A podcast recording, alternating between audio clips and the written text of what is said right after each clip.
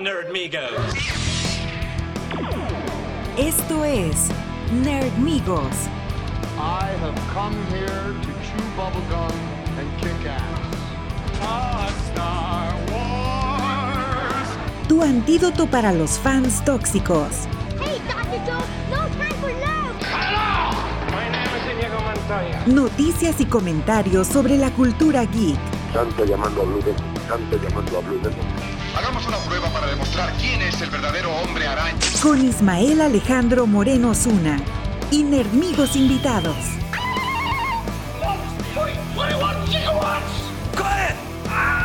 Engage. Excellent. Bienvenidos a Nerdonia.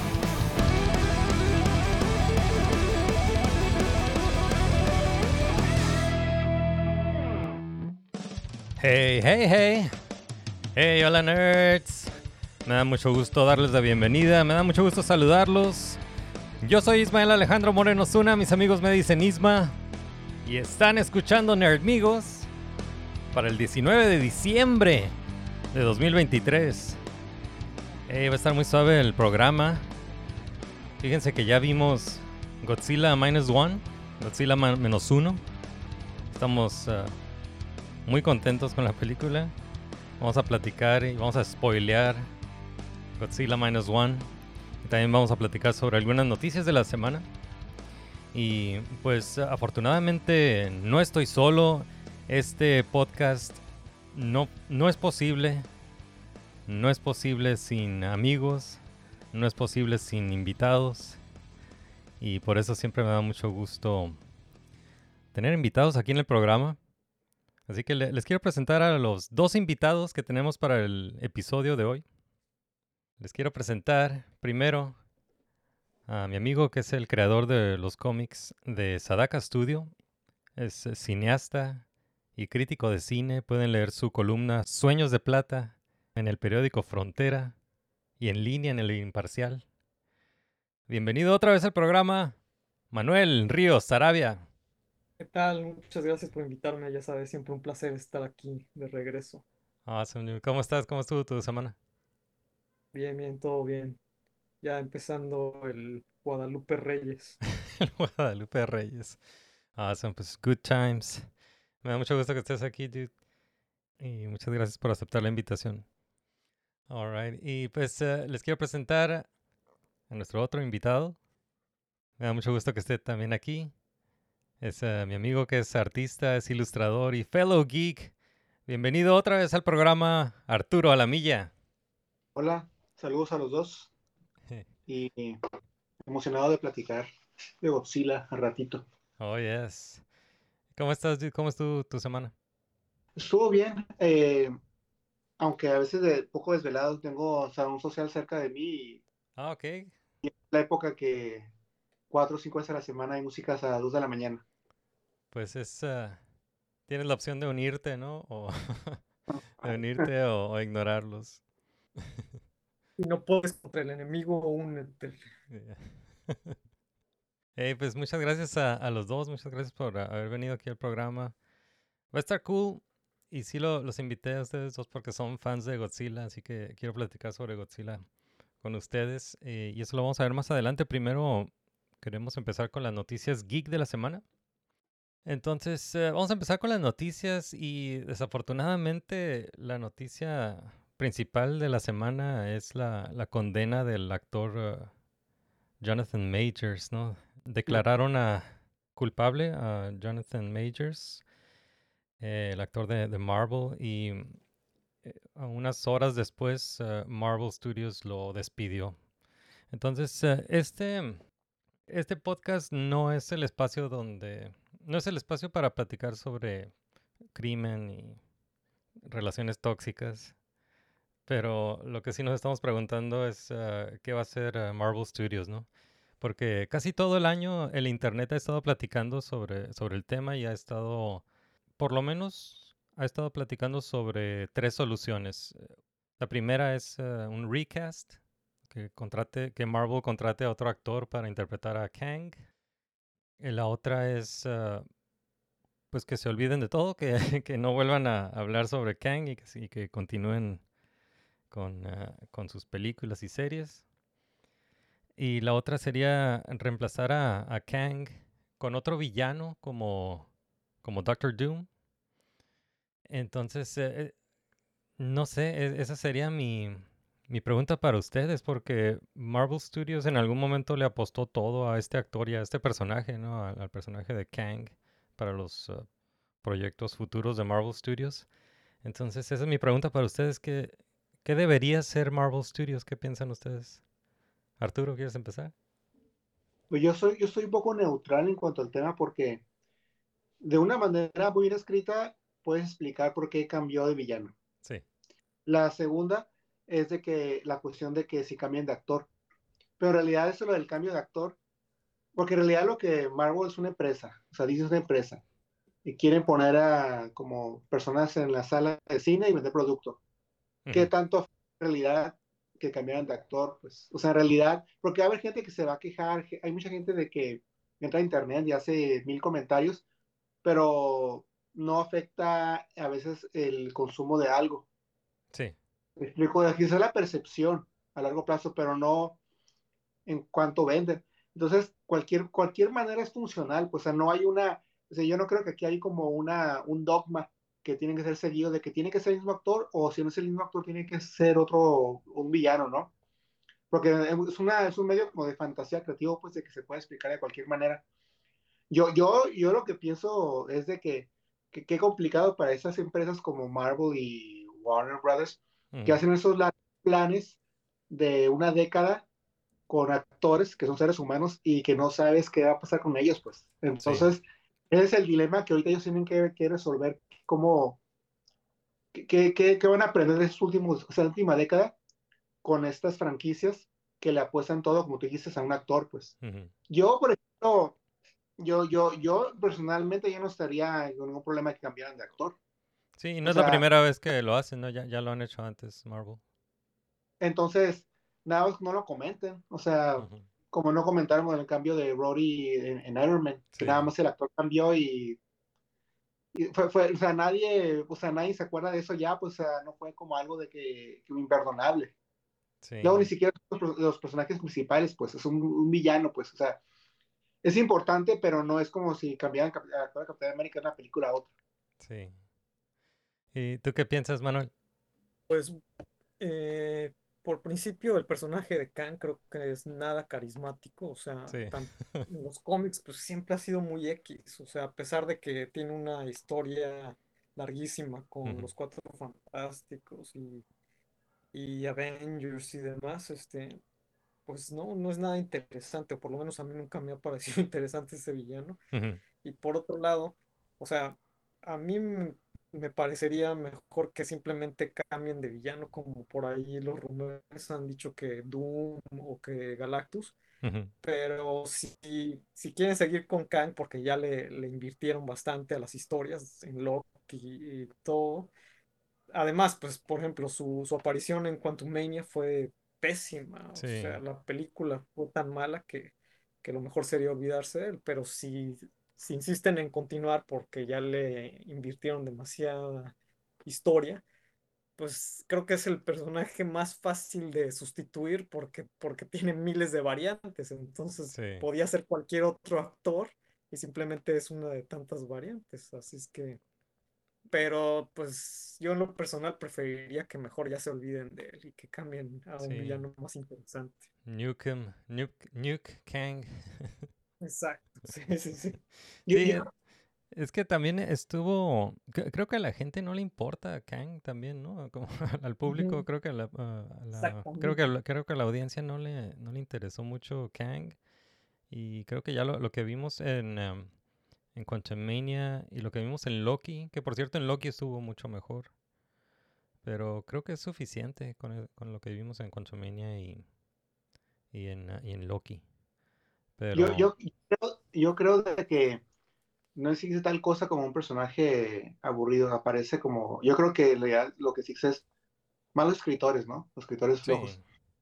Porque yo, pero yo creo que el problema con Khan que, que se ha tenido es de que no, no, es, es que todo se ve bien cínico. Se ve cínico que, que, que, que está- piensa sobre el titiritero que está atrás del títere, pues, o sea, sa- sabes que quieren hacer otro Thanos Sí. y se ve arti- siente artificial, pues, por eso la gente no conectó con la historia de este villano, pues, o sea, no, se ve el artificio, se nota el artificio, y creo que es el problema, pues, de que no se siente algo como algo que fue desarrollándose orgánicamente, como lo que pas- pasó en la fase 1 de Marvel. Sí, ti- tienen mejores villanos que Kang, creo. Sí, Yeah. y eso que comenta Arturo, pues sí, es tal cual, o sea, porque quieren repetir exactamente lo mismo, poco a poco llevarlo al, a la conclusión que es este, en este caso era la supuesta película que iba a ser Kang Dynasty Ajá. y después ya con Secret Wars. Pero pues sí, o sea, se ve demasiado, pues, repetir lo que ya hicieron. Entonces sería mejor algo más orgánico y que no necesariamente tiene que haber un Big Bad Sí. que, que, que una todo, sino simplemente podrían tener a Galactus por un lado y pues, eh, no sé, a Magneto ahora que ya van a llegar los X-Men, Sí. etcétera. O sea, podrían tener varios y punto. Además, Secret Wars se presta para eso, porque ahí justamente es unir a todos los villanos contra todos los héroes. Sí. Sí, yo pienso que, que se olviden de Kang y se vayan directo a, a Secret Wars. Entre más rápido, mejor. O sea, tienen, tienen décadas de, décadas de material para, para parchear esto, pues. Sí. Tienen sí. décadas de, de historias, o sea, que es la parte de, de que de que le ayudó a Disney a comprar Marvel, de que tiene un montón de material ya construido, ya probado, y simplemente se, se, se pule un poquito y se hace películas, o sea, Secret Wars, Acts of Vengeance, Inferno, o sea, todas esas historias de los 80s o 70s, de los 70s en adelante, hay varias sagas que se pueden adaptar y extender y reducir y cortar de repente y, y- y luego intercalar. O sea, lo que nada más yo imaginarme lo que podrían hacer con la introducción de los cuatro fantásticos en el, en el universo cinemático, me- a mí me emociona de lo que potencialmente pueden hacer, pues de cómo integrar todo ese, porque en realidad por mucho tiempo se consideraban los cuatro fantásticos como el, el flagship, el título flagship, Sí. el que representaba la marca de Marvel, antes de que Spider-Man se convirtiera en eso que también tiene una historia, o sea, gran- larguísima y, y muy rica de, de villanos, de historias, de conceptos. Tiene es una historia, es una familia en realidad, ese grupo, con sus problemas de familia. O sea, ahí puedes, me hace- con eso puedes arreglar cualquier problema que tenga, pues si lo, si dejan que los, por eso cuando este, ¿cómo- ¿quién fue el que regresó del retiro a dirigir de vuelta a Disney? Bob, Ay, o ¿cómo, cómo se llama el que ahorita, el que Ah, regresó? Sí, Bob Bob Iger. Bob Iger. Bob Iger. No sé si, porque a veces lo, lo que la gente comenta que dijo en internet, o sea, sabes si es verdad, no, porque come- que lo que comentó es de que, ah, el problema que el problema de Marvels es que ocupábamos más ejecutivos ahí. Ah, sí, en el, en el set. ¿Cuándo, más- cuándo más- ha funcionado más- eso? ¿Cuándo ha funcionado más eso en cualquier empresa? ¿Cuándo ha funcionado eso? Tener más supervisores. Ese, fue un, mo- un movimiento totalmente douche de su parte. Sí. Totalmente. dude. ellos mismos se olvidaron en su propia cultura interna de que inclusive Iron Man, que, que fue lo que inició el universo Marvel, el mismo actor Jet Bridges y los demás actores han dicho de que esa película fue casi improvisada mientras iban haciéndola. Ujú, De que Jet Sí. Bridges estaba, estaba frustrado porque él estaba acostumbrado a tener un guion ya estructurado para poder practicar, memorizarlo y, y, y, y, hacer como ensayos y que lo estaban haciendo mientras lo estaban, estaban filmando y que finalmente se relajó cuando vio la película, ok, voy a verlo como si fuera una película de estudiantil. O sea, así lo voy a sentir y así lo disfrutó ya finalmente. Sí. No hubo un gran plan de que no hicieron esa película pensando, ay, dentro de 20 años vamos a estar haciendo esa franquicia, ¿no? Que esa parte de, de gente divirtiéndose y solucionando problemas mientras iba- iban avanzando, pues. Ya. Pues, a veces se siente como que, como que es una especie como de, de, tre- de, de, de tractocamión bajando por una pendiente ahí en, en el Valle de Mexicali que va de bajar y que no tiene frenos, pues. O sea, como Sí. que no lo pueden parar, pues de tan, tan grande y tan, y tan pesado y toda la infraestructura e inversión que ya tienen, que no pueden hacer eh, giros, pues. O sea, lo que hace que se estampa el proyecto y se hace pedazos completamente. Sí, lo tienen que dejar respirar un, un rato, ¿no? Y, y hablando de, de Marvel Studios, esta semana anunciaron que van a adelantar el estreno de la serie Echo. La van a, la van a adelantar un día. Entonces ahora la van a estrenar el, el 9 de, de enero. Y pues la están, la anunciando como la, la primer serie de Marvel para adultos. ¿no? Y este Echo pues es un personaje del, de los cómics de Daredevil. Daredevil. Y, y lo que he visto, los anuncios, los trailers que he visto de Echo, se ve bien. Se ve bastante bien. ¿Qué, eh, ¿Ustedes lo vieron? ¿Qué, le- qué les parece Echo? Personaje de David Mack. Ah, sí. David Mack, uno de mis artistas favoritos. Sí, excelente. Sí. ¿Qué, qué opinan Pues- de, pues de la serie de Echo que ya viene en enero? Pues a, a ver, es que por ejemplo cuando e- e- esa cuestión bien extraña que, que tuvo, por ejemplo, lo que, todo lo derivado de los cómics de Marvel, de que parte de las propiedades estaban en Fox, parte de las propiedades están en Sony, Ujú. luego, eh, luego regresa, están en Disney, Y luego el, luego el Netflix- universo luego Netflix. tiene ¿no? un contrato para hacer series, y luego el canal, creo que era ABC o CBS, tenía sus programas, de que ti- tiene, tenía muchos sabores, pues. O sea, y, a mí me- y, la primera temporada de Daredevil se me hizo a mí muy interesante. O sea, en realidad era una serie para adultos. Entonces, no sé qué tanto Disney se va a atrever a hacer algo así, pues. O si ya se interesado en ese mercado, pues, porque todas este, esas adquisiciones que han hecho tienen que ver con, no no sé qué tanto tiene que ver con ellos con que en realidad quieren como IPs o en realidad querían aumentar la percepción de valor ante los inversionistas, porque a veces lo que hacen es de que la, están- la compañía está adquiriendo cosas sin ningún plan, nada más para que el portafolio sea más diverso y entonces valga, suban de precio las acciones. Pero, eh, en, en, en- pero no sé qué tanto Disney está en interesado de ese mercado. pues.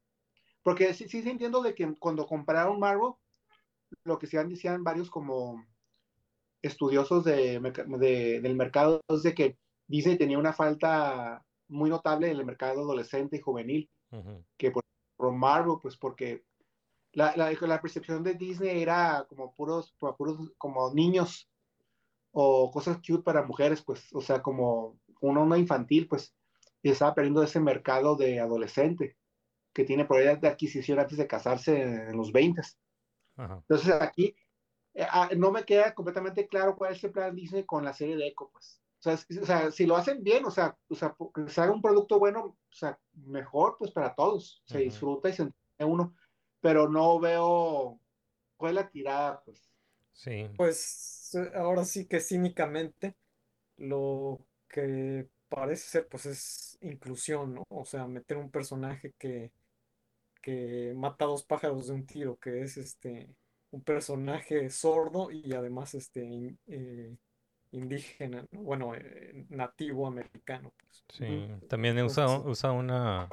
Tiene una pierna. Un prosthetic, ¿no? Ajá. Sí. Que creo que creo que eso es de la serie, ¿no? Porque eso en el cómic no era así, ¿no? En, en el- en el cómic solamente no podías escuchar. Exacto, sí. Sí. Yeah, Pues. eh, Pues era cosa de, pues de ver, ¿no? Pero es que también, es, es como ya, ya últimamente se, se ha visto todo sin falta de planeación o algo tan, tan presionado a sacar producto rápido, a inundar, que es una técnica, es una técnica parecida a, la- a la- los que los cómics hicieron en los noventas. Marvel DC, cuando en el periodo de la, en Estados Unidos, el periodo de la burbuja económica, la inflación que tuvieron como de que artificialmente había un mercado de especulación, de que lo que hacían Marvel DC, de que publicaban un montón de títulos que no se iban- ellos sabían que no se iban a vender para saturar, para saturar la, la pared de venta de cómics, para desplazar a toda la competencia. con portadas que- de, de hologramas Sí. foil y demás pura. Que la Pero los cómics 90s. eran pura basura. Pero, pero la estrategia era desplazar a todo el otro contenido que no fuera Marvel DC, o sea, saturar las paredes, nada más para que la gente no tuviera otras tiempo de tomar otras opciones. Entonces, a veces se me hace que con el canal Disney Plus, los últimos par de años han estado haciendo eso, nada más sacando producto, producto sin parar, nada más para llenar, llenar el, el tiempo de, de la audiencia. Que no vea Netflix, que no vea HBO, o sea, que vea puro Disney Plus.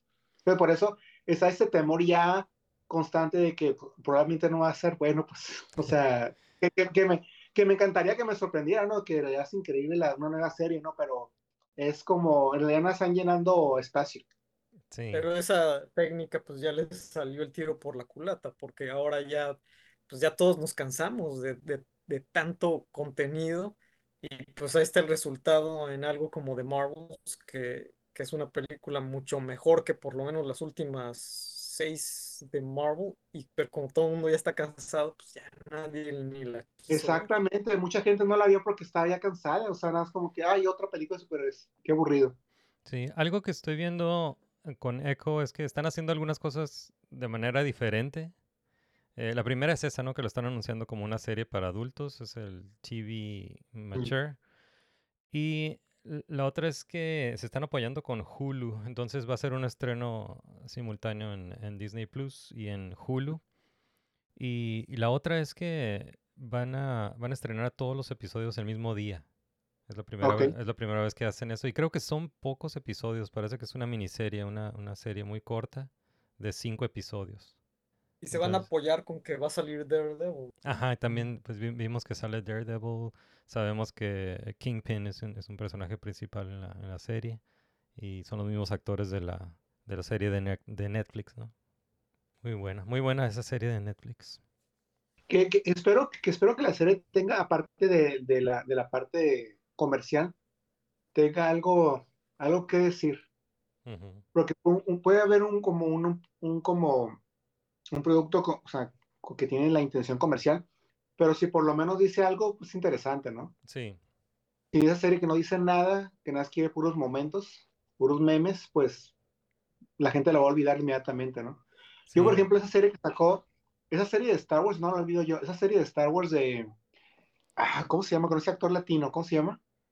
Serie de. Andor, Andor, ¿no? And- ah, Andor. ok, Diego Luna. Esa eh, serie de, de Andor, yo, por ejemplo, que es un Star Wars completamente, ¿no? Pero esa parte cuando está él en la, en la prisión, que están haciendo ese, esa acción repeti- repetitiva de Mar Armando, yo vi esa parte y dije, esa es una maquila. Sí, Esa es una maquila completamente, están hablando de las maquiladoras. Y, y la parte en la que todo el mundo está como convencido de que nada más si hacemos lo que se ocupa, que, lo que nos piden que hagamos exactamente, nos dejan en paz, ¿no?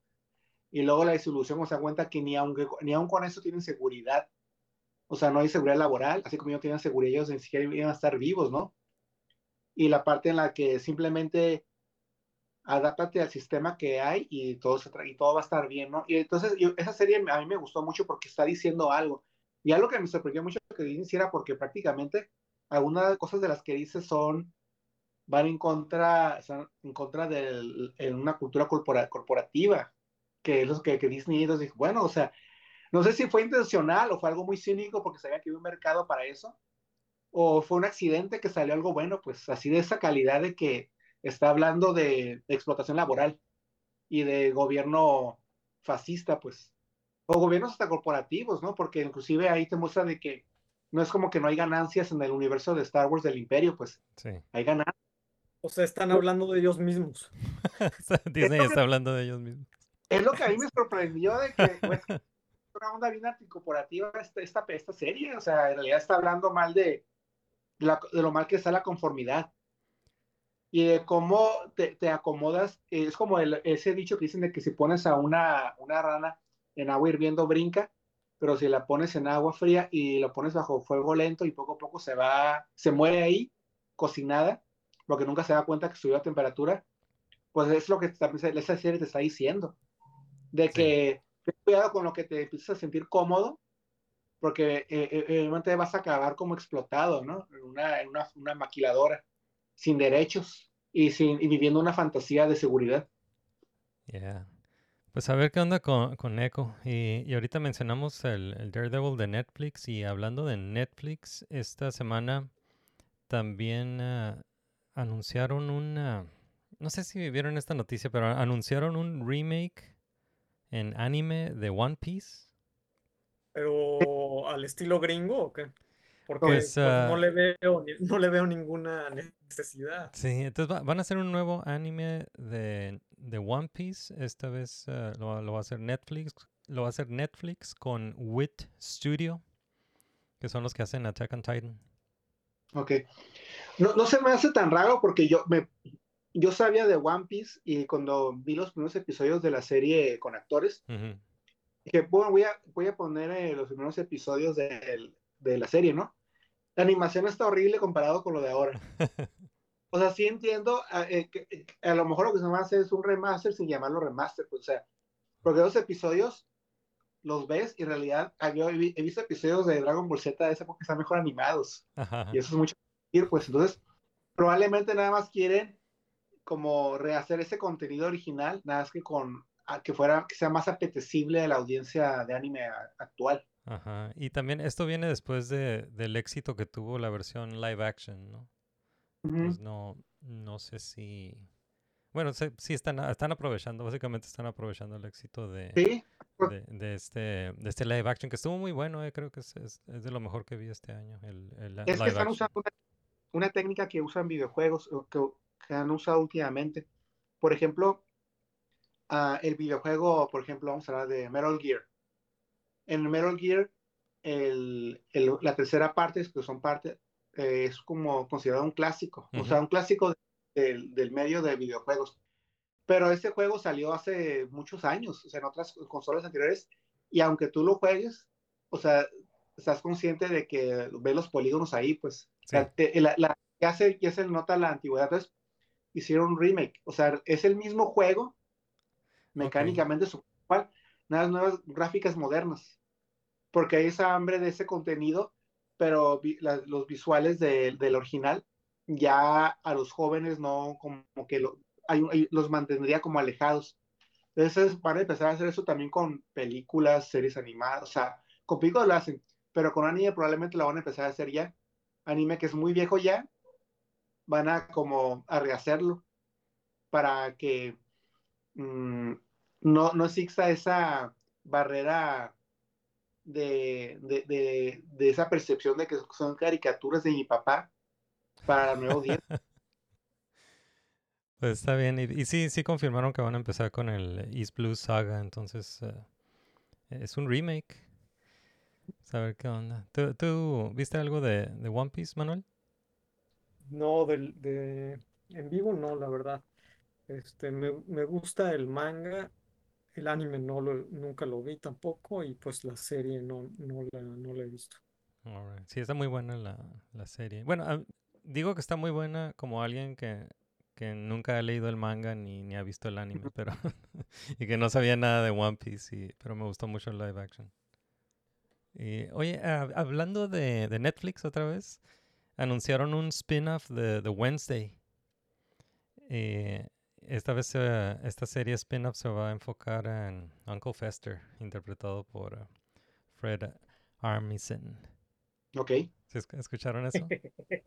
Como que ¿Es un spin-off o es algo completamente, una producción completamente independiente de esta, de Wednesday? No, es un spin-off de Wednesday. Es el, eh, el Uncle Fester que salió en ahí, como- creo que en un episodio nada más en la, en la, Sí. en la primera temporada. Ya tiene, su, Bueno. tiene su propio programa Uncle Fester ahora. Sí, me, me- me- vi algunos episodios de Wednesday y y visto algunos episodios completos de, de, de- que vi en televisión de la original, Los Locos Adams. Algo que siempre recuerdo es de que cuando estaba hablando con un amigo de esa serie, o sea, co- ¿por qué pegó, no? Me, me pongo en cierta manera porque es a blanco y negro, que los, esos son los 60 ¿no? O 50 Sí, los No me acuerdo 60. cuántos, 60 ¿no? Sí.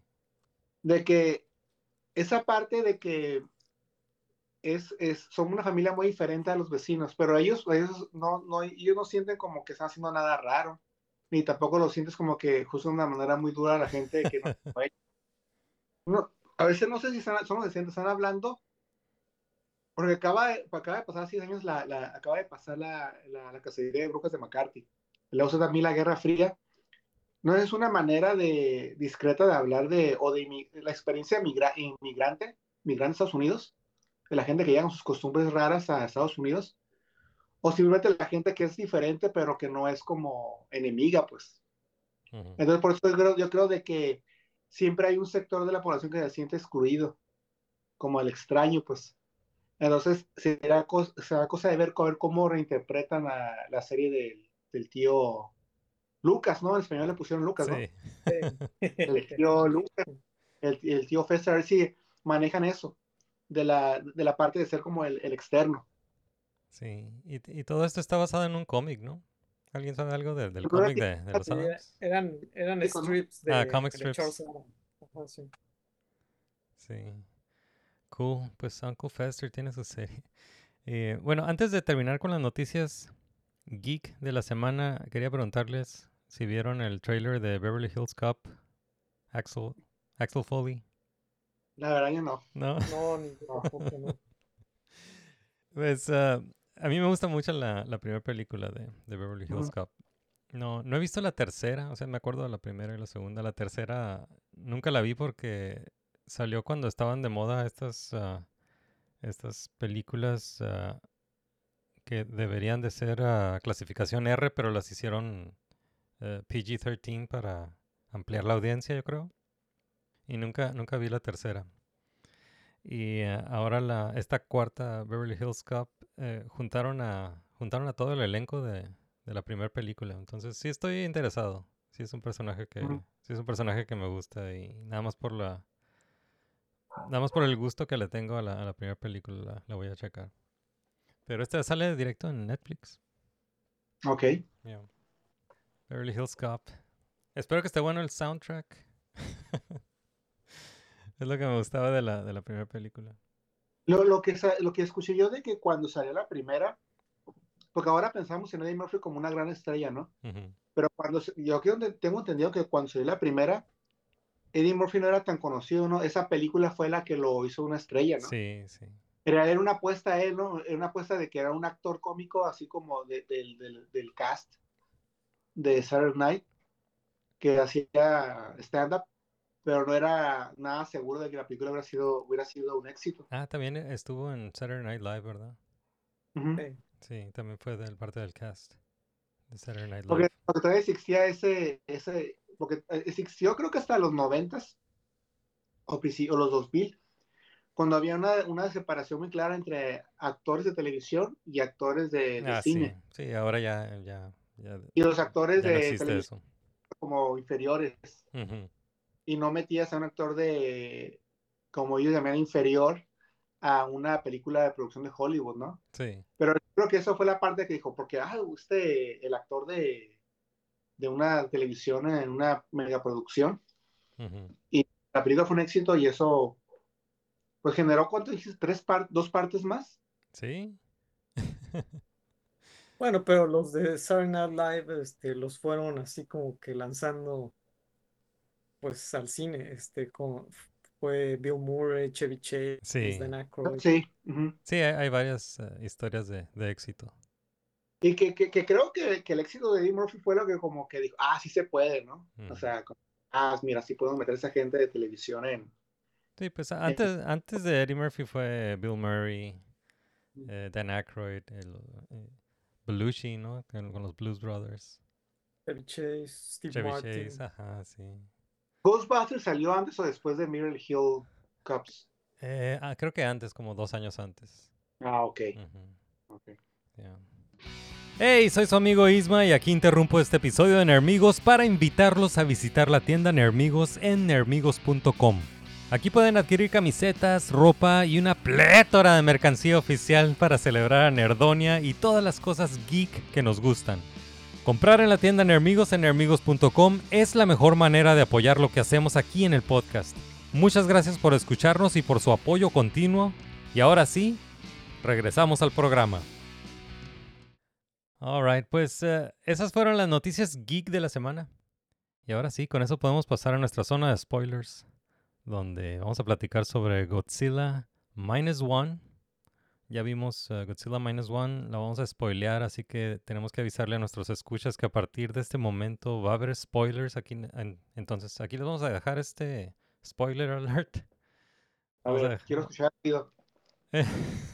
¿No tienes un sonido para spoiler alert? Sí, lo, lo agrego en post eh, como, Ah, como Marvel Studios. Aquí les vamos a dejar un spoiler alert. A partir de este momento va spoilers. Si no han visto Godzilla Minus One, le pueden poner pausa aquí al, al podcast y regresen, por favor, cuando, cuando, cuando Después del vean. 28 de diciembre, Sí.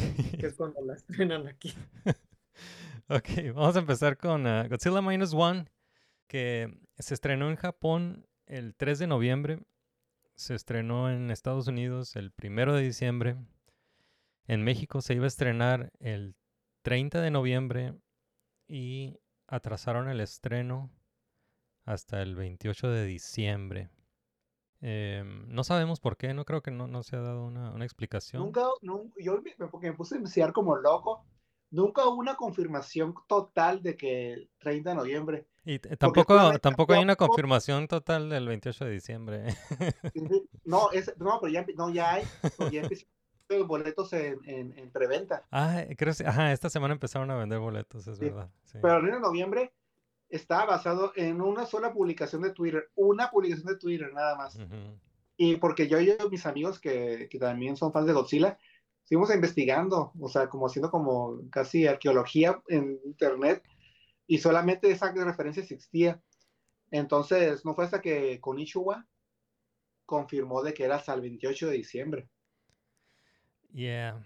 Yo, yo pienso que alguien la regó. Alguien la verdad, pienso que alguien claro. la, pienso que alguien la cagó y se atrasó. No quiero, ojalá no haya sido por el doblaje, pero estamos. Yo lo veo en tu mirada. Eh, eh, algo que no sabía de, de la distribución de la película es, ah, es que, ¿cómo se llama el estudio de Godzilla? ¿El Toho? Ojo. Toho, ok. Sí. Toho está distribuyendo la película en Estados Unidos, ellos mismos. Y e- eso no, no es común. Ah, o lo que se hacía antes era que los, ah, los estudios, eh, los estudios de, de Estados Unidos compraban estas películas japonesas y las distribuían en Estados Unidos muy poco, casi nada, y luego hacían un remake, la, la versión gringa, ¿no? La- como la versión en, en inglés. Doblada. Ah, no doblada, sino con actores eh, de, Ah. De Estados Unidos. vo- hacían- volvían a hacer la película, pero ya con actores de Estados Unidos, ¿no? Eh, se- hay, hay varios casos, ¿no? De no sé, se me ocurre como The Grudge y cosas así. El Aro, no sé.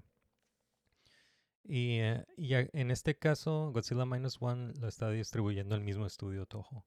Entonces, eh, O incluso, pues, la, la Godzilla original que metieron ahí, este... sí, Con el Ma- Matthew Broderick, ¿esa? No, no, no, No. digo la original del Ah, 54. ok. Pero, que, que metieron este, nuevas este, escenas Es- con, con Raymond Burr para, para Ah. venderla en Estados Unidos. ok, ok. Es que aguanta que te comenté otra vez de que tiene un mensaje. Eh, aguanta que hay, hay dos versiones. La japonesa hace una referencia clara a los americanos haciendo pruebas nucleares en, en el Pacífico. Sí. Hay, una, hay escenas eh, de horripilantes de con una madre que está a punto de ser aplazada con sus hijos que hablan sobre que vamos a, unirnos, con- vamos a reunirnos con su papá dentro de poco, porque ese papá obviamente murió en la guerra, ¿no? Esas escenas muy incómodas las cortaban Estados Unidos y agregaban otras escenas Ok, con, ah, un, con un reportero americano que está en Tokio, ok. que es este actor.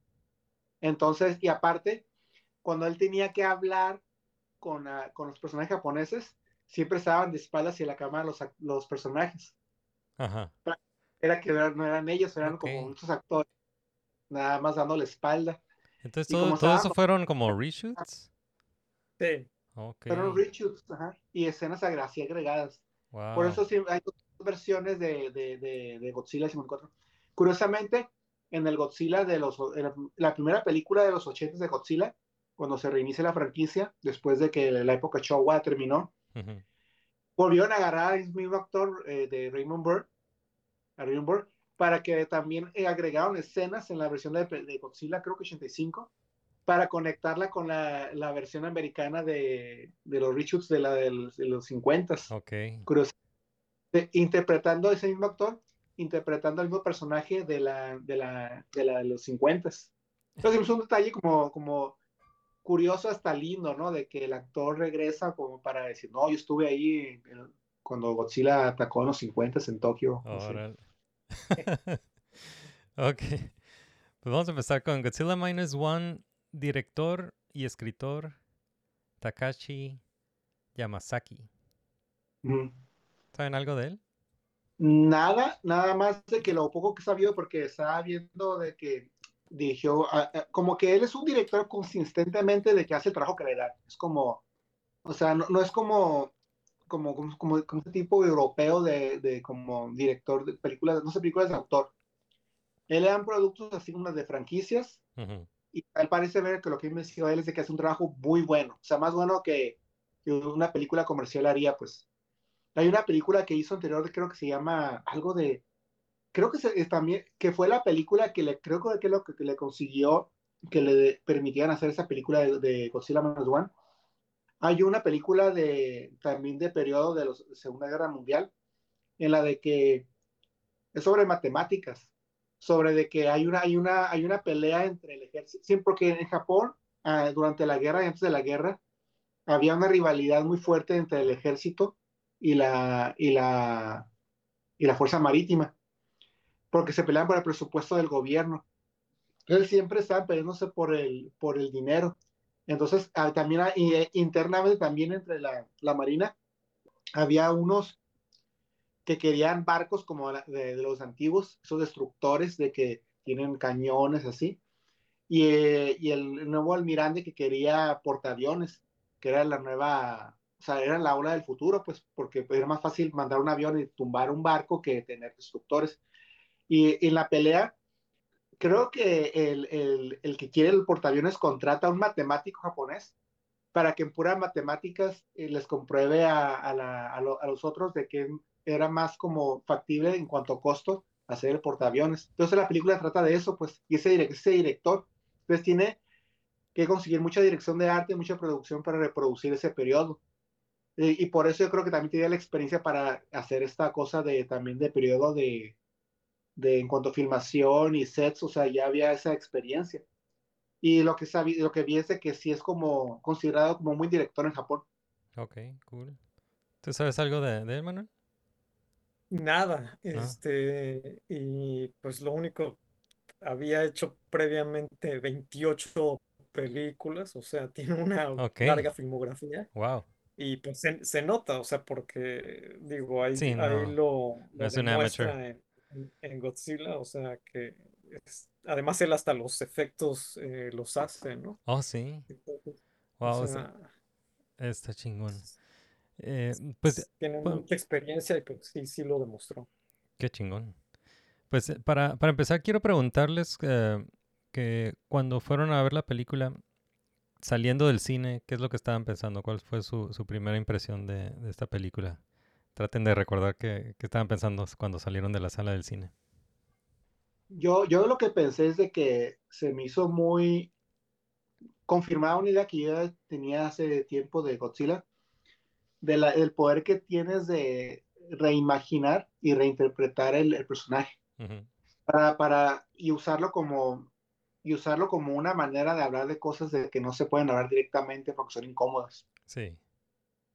Entonces esta película la vi y esta película habla mucho sobre la, me sorprendió sobre la culpabilidad, Ok, la- sí. la- sobre la esclavitud y la culpabilidad.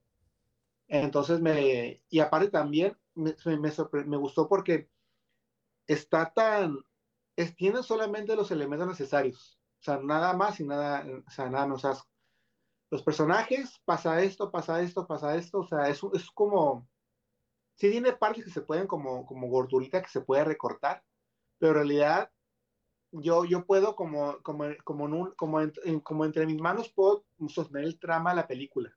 Ajá. La película está hablando sin complicarme mucho, pues. Entonces me gustó mucho lo directo que era. Las emociones son como van directo, pues nada de que nada que se sienta como muy, muy demasiado intelectual. Aunque también hay como, como una plática intelectual sobre lo que está pasando en Japón en esa época Sí. y lo que está hablando de sobre, sobre el Japón moderno y sobre el mundo moderno, porque ese, este, este fue escrita durante la pandemia. Ok. Entonces, tomando eso en cuenta, ves cosas que el director está diciendo que tienen que ver sobre el, el aislamiento. Entonces, a mí, me, a mí me encantó, pues ahí pensando, y yo sé de que voy a darle tiempo porque sé de que a veces, cuando pasa un mes o dos meses, la- las opiniones se van, en mi caso, la opinión se va cambiando, porque entonces la puedo apreciar poquito de maneras de otras maneras. Sí. Cuando la estoy masticando un rato, que haces, entonces, yo, mi opinión todavía se está desarrollando porque ni siquiera ha pasado un mes desde que la vi. Sí. ¿Y tú, Manuel, qué, qué estabas pensando cuando saliste del cine? Bueno, salí extasiado porque me encantó, me encantó la película, o sea, y tiene, tiene de todo, ¿no? Bueno, por, por un lado, pues es como un remake de la original, Ajá, sí. eh, pues porque retoma toda la cuestión de la guerra, pero está todavía más cercana porque prácticamente la guerra aún está pues terminando, ¿no? En cambio la otra pues se desarrolla 10 años después de la guerra, ¿no? La original. Pero esta sí toma la temática así tal cual, incluso este pues el personaje que es el kamikaze y todo esto. ujú, Y pues lo que me gustó muchísimo, que también, o sea, es- eso tampoco es algo que sea único en esta versión, sino que también lo retoma desde la original, que, que incluye todo el aspecto humano, ¿no? Este, el drama, eh, pues el melodrama, este, hu- humano de lo que está sucediendo con los personajes, eh, y utiliza a Godzilla pues como una alegoría, ¿no? del- de la guerra. Incluso, pues yo, yo decía que, o sea, en cuanto salí, así como que mi, mi opinión rápida que publiqué por ahí fue que es una mejor película antiguerra que Oppenheimer. Ajá, sí. Y, este, y la verdad Sí, sí, o sea, lo ¿verdad? sigo pensando, o sea, porque Oppenheimer, este, pues tiene un buen mensaje antitrumpista y obviamente antiguerra, ¿no? Pero, pero siento que esta, aunque podría decirse que es muy nacionalista japonesa, Sí. pero pues eso, digo, es inevitable, así como todas las películas gringas pues son una gringada así in- indefensible, pero, pero esta pues sí, sí, sí, es este, tiene un mensaje fuerte antiguerra y incluso, o sea, eh, algo que nunca me hubiera imaginado que una película de Godzilla me hiciera llorar, o sea, porque me, me- me encantó, o sea, la forma en que puede integrar el aspecto de entretenimiento que es Godzilla y además este, integrando cosas de homenaje, pues de King Kong, de Godzilla, la original, obviamente, de Jaws, de Spielberg, de Jaws, yo también pensé en. Jaws, sí, cierto. Sí, de, de Jaws mete muchísimo, Sí, incluso de Star Wars, ya cuando va a bombardear a Godzilla, casi nada más faltó que dijeran use the force. sí. Oye, y Y, sí, sí está muy bueno el melodrama. En, en, en México les va a encantar. Oh, sí, sí, lo- o sea, está- la verdad, es lo que digo de que a mí me sorprendió mucho de que, de que es un, hay partes que parecen como una, como una buena novela. Sí. Sí, Una- ahí, ahí, en- hasta, con la, hasta con la vecina metrometida. Sí, ahí lo que me gustó pues es eso, ¿no? De que, de que por un lado, como digo, mete toda esta cuestión pues de, de lo que es el entretenimiento y con todas esas este, homenajes y referencias. Y por otro lado, bien podría ser, digo, ya irse muy lejos como Yasujiro Ozu, pero no me voy tan lejos. O sea, simplemente algo como de eh, Coreeda eh, sí está cercano a, lo- a los melodramas de Coreeda. Entonces, este, me gustó mucho por esas dos, este, pues, cuestiones eh, que en realidad serían contradictorias, podría ser, ¿no? Pero las integra muy bien. Sí. Algo que yo creo que también me ayudaron mucho a que la película sea muy vista es, es el, el, el, el tema de la aplastante pobreza en la que está viviendo. Sí. Porque yo veo, yo veo, por ejemplo, con- donde viven, donde viven, cuando, por- cuando recién llega él a Japón, que está todo, viven todos en casi, casi parecen chozas, ¿no? Pero Sí, son tan con madera. escombros. Yo puedo caminar aquí en Tijuana, ir a partes de allá de Tijuana y ver colones así todavía. Sí. Y lo más triste es que aquí no fueron, no, ah, lo más triste es que aquí no fueron bombardeados. Sí. Ahí pues acababan de, acaban de haber, de haber sido bombardeados por la guerra. Sí. Pero sí, sí, sí, está, está, está muy buena la verdad. Aunque, es- a- aunque hay momentos en que el melodrama sí se me hizo un poco ridículo, pero sobre todo el final. El Sí. final cuando este ya aparece la, la novia. O sea, Sí, sí. sí, yo estaba, estaba esperando que no terminara así, pero así termina, ¿no? Con- Pero yo Sí. creo, yo creo de- es parte de la, es la parte en la que se en la que se está revelando eh, este director, pues, Sí. que está dándose, el, tú esperarías como un, un- un final ambiguo y un poquito a lo mejor pesimista o de advertencia, acaba feliz, o sea, Sí. e- eso, eso, eso es como lo rebelde de la actualidad, ¿me explico? El, no ser, el no ser como, como cínico, pues, o sea, porque, porque mucho de, de la, es que sí, siempre hay que, hay que recordar sus creaciones camino del contexto moderno, ¿no? Yo lo estoy viendo, yo estoy viendo a un hombre tan desilusionado de, de, de, de resultado de cómo fue su vida, de que el tipo ni siquiera se permite vivir ni disfrutar su situación, pues. Ujú. Pero está, se nota que esta es una persona desesperada por encontrar algo más importante que él. Porque prácticamente cuando él está solo, o sea, no está motivado a hacer nada, pues. O sea, está como, nada más dejando que la vida lo lleve. El trabajo que él escoge para hacer, porque ocupa dinero, que a lo mejor él ni él mismo lo acepta, pero agarra ese trabajo por, para cuidar a la, a, la, a la muchacha que vive con él y a la, y a la bebé. Ujú. Es un trabajo increíblemente peligroso, o sea, de que cualquier momento puede morir. Y eso va a sonarle un familiar a mucha gente que hace, hace trabajos de que sienten que lo están, lo están consumiendo, pero lo hacen por la familia. Porque no nada como que entienden como que no se trata de ellos, se trata de, de que pues esta niña ocupa leche, ¿no? Ocupa arroz, ¿no? Para hacerle la leche, ¿no? Que la vecina les dice y lo hace. Pero aún así la película no se permite él disfrutar la situación, pues. O sea, en- de que no, no se perdona el solo, pues, porque siente como que falló. Ahora, en la actualidad, mucho de que de la, de la, de la gente de mayor de 35 años critican mucho a los jóvenes que porque no. Yo lo que escucho mucho es de que de mucha gente de, de- de amigos míos que tienen negocios o que, que no encuentran gente que trabaje, es que la gente es que no quieren trabajar, los jóvenes ahora no quieren trabajar. Yo, Oye, pues ¿cómo van a querer trabajar? O sea, en la pandemia se les demostró lo, lo, lo, lo fácilmente que se pueden hacer de ellos. Y Lo no pueden no- ya- pero, pero no, no es, no es lo, no, no es cuestión que no quieran trabajar, no quieren ser esclavos. No- No Exactamente. quieren ser explotados. no quieren ser explotados, pero también no puedes tú eh, eh, olvidar pensar de que, bueno, pero también en cierta manera, en cierto nivel se siente como que fracasaron, ¿no? Como que fallaron en algo, a pesar de que no es culpa de ellos. Ese sentimiento está completamente en la película de Godzilla Menuzan con él, pues, de que siente esa culpabilidad de que no cumplió su función que esperaba de él y prácticamente lo eh, y cuando llega, en cuanto llega él a, a su casa lo culpan de que por, Sí. por gente como tuvimos la guerra. Sí, lo, lo tratan, ah, lo tratan muy gacho. Era, era así como, you had one job. Así, y no, no Que, lo que eso es muy, que, que eso es mucha mentalidad japonesa, o Ah, sí. sea, entonces toda esta cuestión del, del honor y, y- y el no y, y la culpabilidad al no haber cumplido con su deber y todo esto, pues es muy Sí. japonés. Sí, no, eh, no olvidemos que Japón tiene un problema muy grave de lo que le llaman, en inglés se dicen los shut-ins, no sé cómo se dice en japonés, pero una generación Los de jóvenes hikikomoris, hikikomoris. ah, que se la pasan encerrados en la, en la, en la recámara de la casa de sus papás, porque Sí. ya es tantas las expectativas de, que tienen ellos de su futuro, de profesionales, son tan irreales en el Japón moderno, Ujú. De que mejor se dan por vencidos. Sí. mejor se queda. Entonces, así como este personaje en la película lo hace, se, se- de cierta manera se dio por vencido, hasta que siente la presión de que tienen que encargarse de, otro- de otras vidas, pues.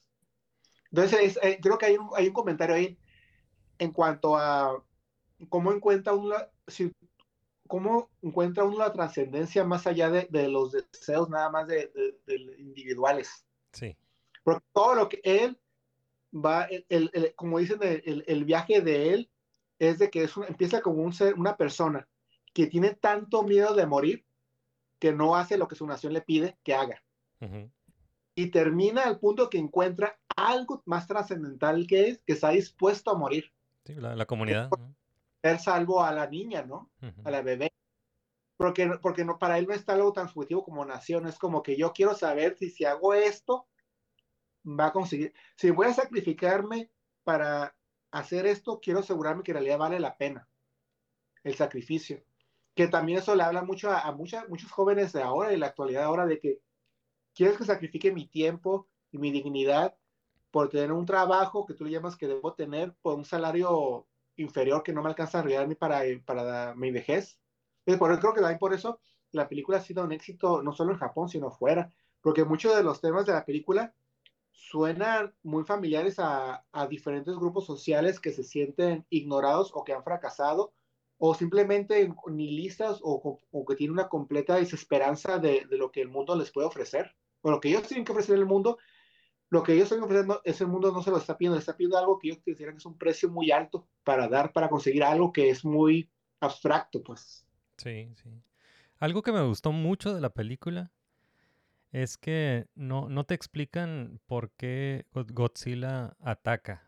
No, no, hay, no hay una exposición sobre los motivos de Godzilla como en la versión gringa, ¿no? Como en, en el Godzilla gringo que hay varias escenas de exposición explicándote por qué Godzilla está atacando, que realmente es bueno y, y, y, y, está haciendo esto por esto y te dan una explicación de por qué está atacando. Y aquí no, e, en esta película Godzilla es un asshole. es el Pues bully, que es el bully que llega a Japón y en la primera, en los primeros minutos de la película llega a chingar, ¿no? supongo que es porque ya se, se conoce eh, pues ya la historia de Godzilla y más en Japón, porque en la original, que esta básicamente es como un remake, pues ahí medio se explica que, que surgió por justamente por la guerra, o sea, de- destruyeron su hábitat, entonces salió encabronado y, y no, y no es que sea un villano, sino simplemente es, pues, es un animal que le Un animal su hábitat, exacto, Sí. y entonces sale y pues Que, que ahora destruye, ve- pero porque él va pasando por ahí. Pero sí, acá sí se, sí, sí, sí se ve una amenaza así ter- terrible. Pues, pues, pues yo, yo siempre reitero que las mejores pe- películas de Godzilla son las que no se tratan de Godzilla, a pesar que Godzilla está ahí.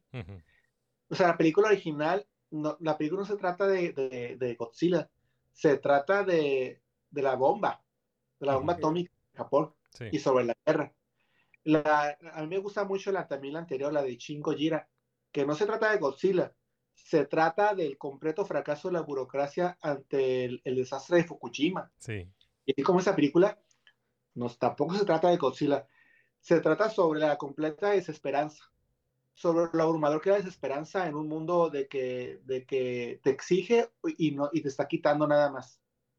Por eso no hablan mucho de que por qué está aquí, o sea, eh, esas películas de, como de, de, de que hablan de la, que la biología, así, o sea, no, no se ocupa, pues, a lo- eh, de qué está hablando, lo que estaba diciendo hace rato sobre las series de que yo quisiera que salieran en Disney Plus, que están diciendo algo, o por lo menos que siento yo algo, o sea, que, que, que la gente se, que mueva a la audiencia, que se, que, que se atreva a ver esas dimensiones adentro de sí mismo que a veces por el tiempo, porque no tenemos tiempo por el trabajo, o porque estamos ocupados con, con cosas del- de, de la casa que no nos damos el tiempo, porque no tenemos el, no tenemos el presupuesto de sentir, para sentir esas cosas, para ver cuál es nuestra realidad interna.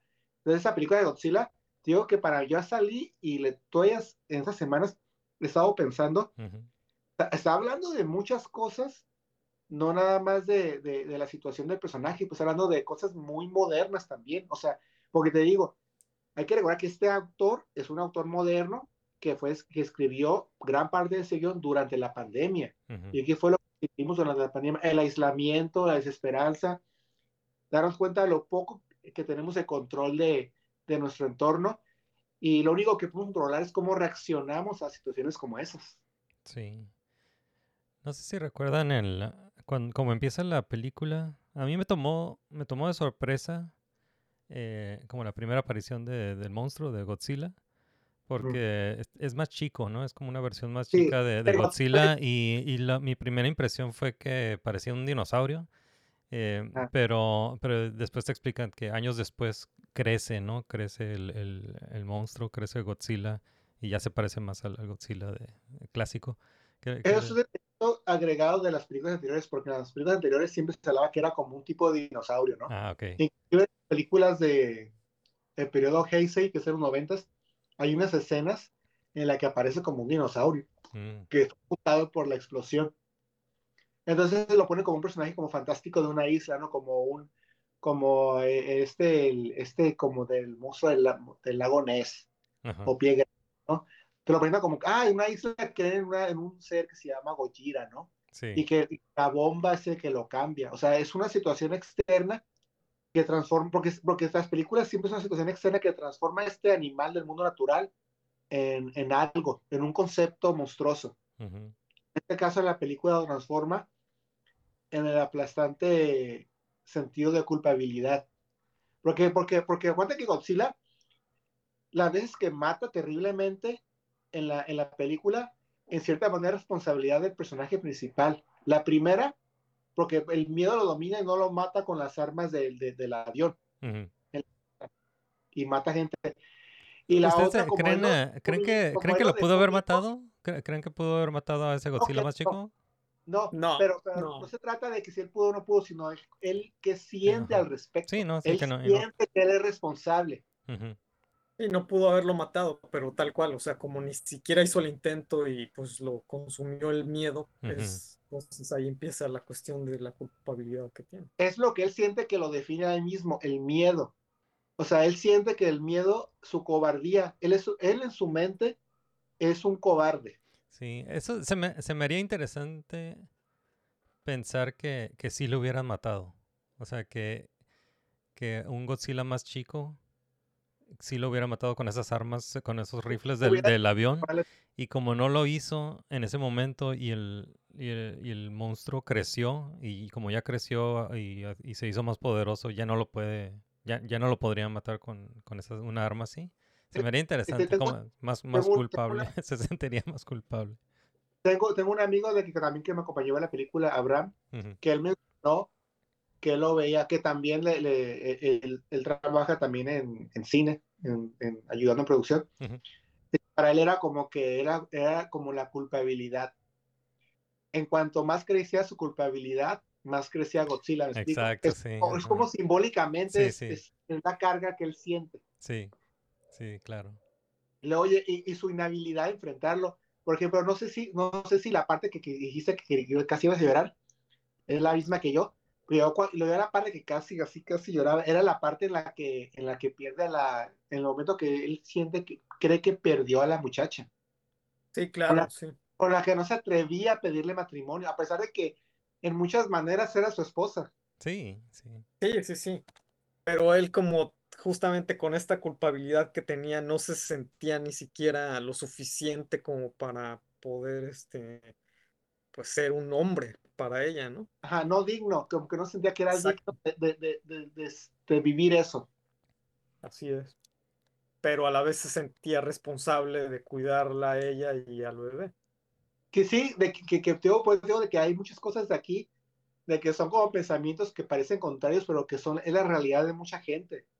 De que está haciendo cosas que demuestran de que es responsable o, o que es querido, pero sienten que no son responsables y sienten que no son queridos. Sí, Y por esto eso esta es, perdón, este, Sí, continúa. No, sigue tú. Ah, por eso esta pues es muy interesante porque es la más compleja, digo, después de la original, en cuanto a tema humano es la más compleja de todas. Las demás en realidad pues siempre son muy infantiles, pero eh, la original, Shin Godzilla y esta pues definitivamente son las mejores. Ujú. Sí, y, y, y, por ejemplo, yo a veces, yo sé que, por ejemplo, a veces sí, estoy en algunos foros de, de, de fans de Godzilla. Y yo sé que existen los fans de que dicen aquí, a mí lo que yo, yo vine aquí para ver monstruos pegarse. Sí. O para, es- entonces, y si no veo eso, la película no sirve. Y yo digo, pues, ok, bueno, pues, o sea, ok, bueno, es parte, es parte, ¿no? O sea, y, y hay fans de todo. Para y- ellos no, para Para ellos ellos- no cumplió su cometido, dos dos personas hablando prácticamente es pérdida de tiempo, ¿no? Pero digo, bueno, pues, o sea, la, es la misma audiencia que le gusta ver Power Rangers, ¿no? O sea, entiendo, ¿no? O sea, hay, hay un crossover entre la gente que le gusta Power Rangers y le gusta Godzilla, ¿no? Porque por los monstruos, ¿no? O hasta Ultraman, ¿no? Pero la- hay una razón por la que Godzilla ha, perdura- ha perdurado. Y es parte de la, y parte, gran parte de eso es de que son los temas de los que habla, pues.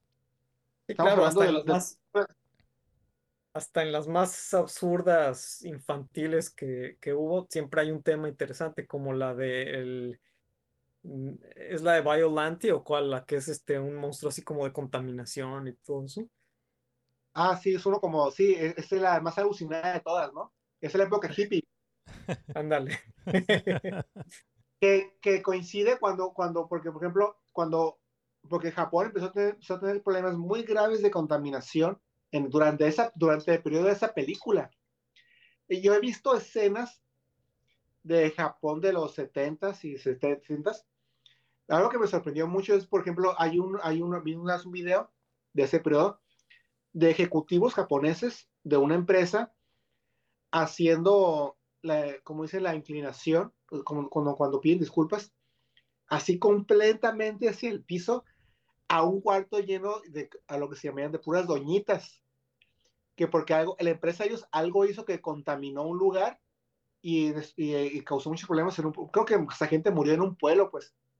Entonces, ellas se movieron tanto de que lograron que el gobierno reconociera de que pusiera restricciones y leyes, porque no estaba como que, como Estados Unidos también en los, en los 50 y 60, de que prácticamente las leyes de ambientalistas eran inexistentes.